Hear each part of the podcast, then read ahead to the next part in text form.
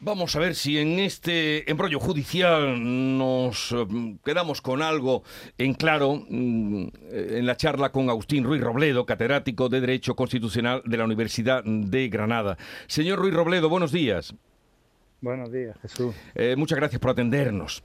Bueno, esta, esta decisión del Tribunal Constitucional, decisión sin precedentes y por la mínima, que ha frenado la reforma legal del Gobierno, ¿le ha sorprendido? Bueno, desde el momento que lleva anunciado, desde la semana pasada, no. Lo que sí me entristece es que cuestiones tan absolutamente técnicas como si eh, hay que recurrir a los dos magistrados que, que quería el Partido Unidas Podemos, o si hay que admitir el recurso, o si ese recurso debe ser resuelto por el Pleno o por una sala, es decir, por seis magistrados o bien por la totalidad, que todas esas cuestiones que son técnicas se dividan los, los magistrados entre progresistas y conservadores. Eso me tiene francamente desazonado. Eh, el que hayan votado los dos magistrados su propia recusación es eh, normal, eso lo pueden hacer, eh, depende de la ética de cada uno. No, mm, depende de una cuestión muy técnica y es que los que han recurrido eh, e-, eh, a esos dos magistrados, el tribunal en su conjunto han considerado que todavía no están legitimados para hacerlo. Es decir, ahora se abre un plazo de cinco días donde ya podrán presentarse. Pero uno no puede llegar, mandar un escrito a un, a un tribunal y eh, decidir que, que considera que ese juicio no, no es conveniente. Tiene que, tiene que esperarse. O sea, el, el derecho y, y, también la democracia son reglas. Y evidentemente Unidas Podemos había mandado un escrito sin ser todavía parte en el proceso. Lo que le ha dicho el tribunal es que se espere que durante... Ahora se abrirá un plazo para que hagan sus alegaciones. ¿no? ¿Y cómo un asunto técnico que usted acaba de decirlo y lo ha repetido, un asunto técnico puede crear tal división como hoy eh, puede comprobar cualquier ciudadano si lee eh, los periódicos u oye eh, una televisión u otra, una radio u otra, porque parecen líneas paralelas?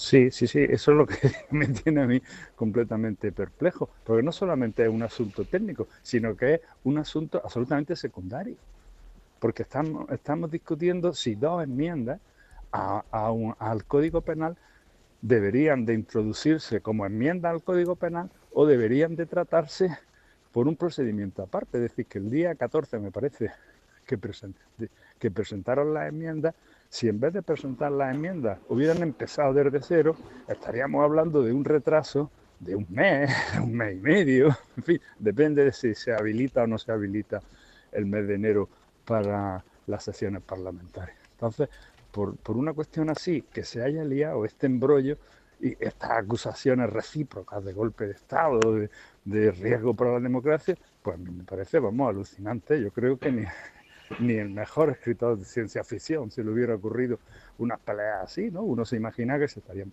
peleando por lo de siempre, por la, por la ley de, educación, por la reforma agraria, por nacionalizar bancos, pues por cosas realmente importantes para la vida de los ciudadanos. Pero que se esté empleando a muerte, como parece que se está empleando, simplemente por, por, un, por utilizar un procedimiento u otro, pues es sorprendente como mínimo. ¿no?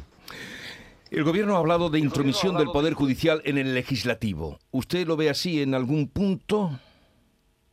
Yo lo que veo es que no entiendo, y me dejó también hablando de, de, perplejidades, no entiendo por qué en un problema en que el gobierno no es parte, porque es una iniciativa legislativa del PSOE, no es del gobierno, el gobierno salga y dé y de su opinión, vamos, no de solo su opinión, sino que arremeta contra el Tribunal Constitucional. Eso es lo que a mí, es lo, lo que yo no entiendo.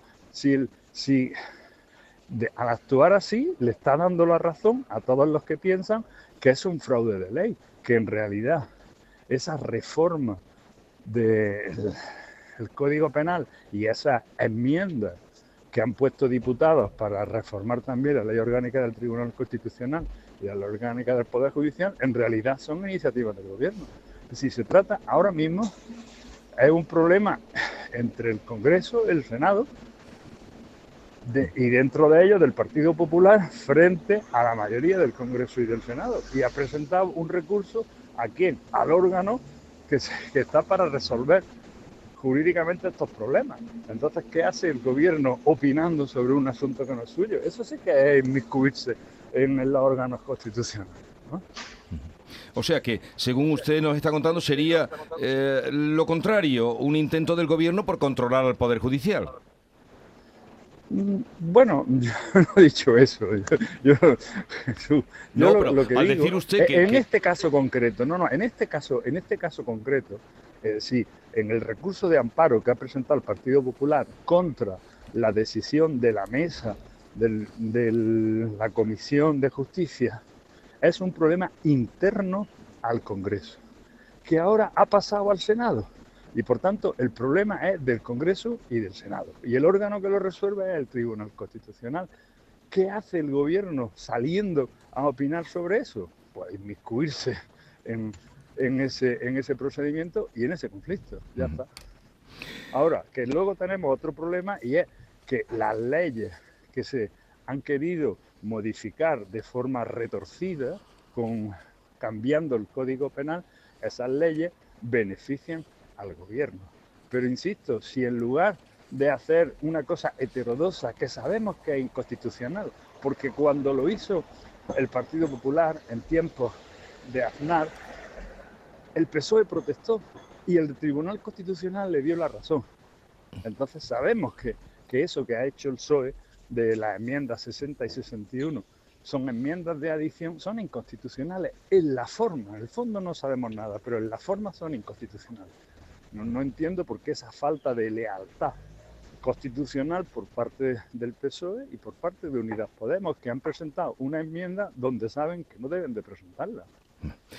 Agustín Ruiz Robledo, catedrático de Derecho Constitucional de la Universidad de Granada, gracias por atendernos, también por su templanza, porque eh, leyendo hoy la prensa uno diría que estamos a punto de una revuelta eh, y usted nos tranquiliza. Eh, gracias, Ruiz Robledo, un saludo y que tenga un buen día. Muchas gracias. Adiós.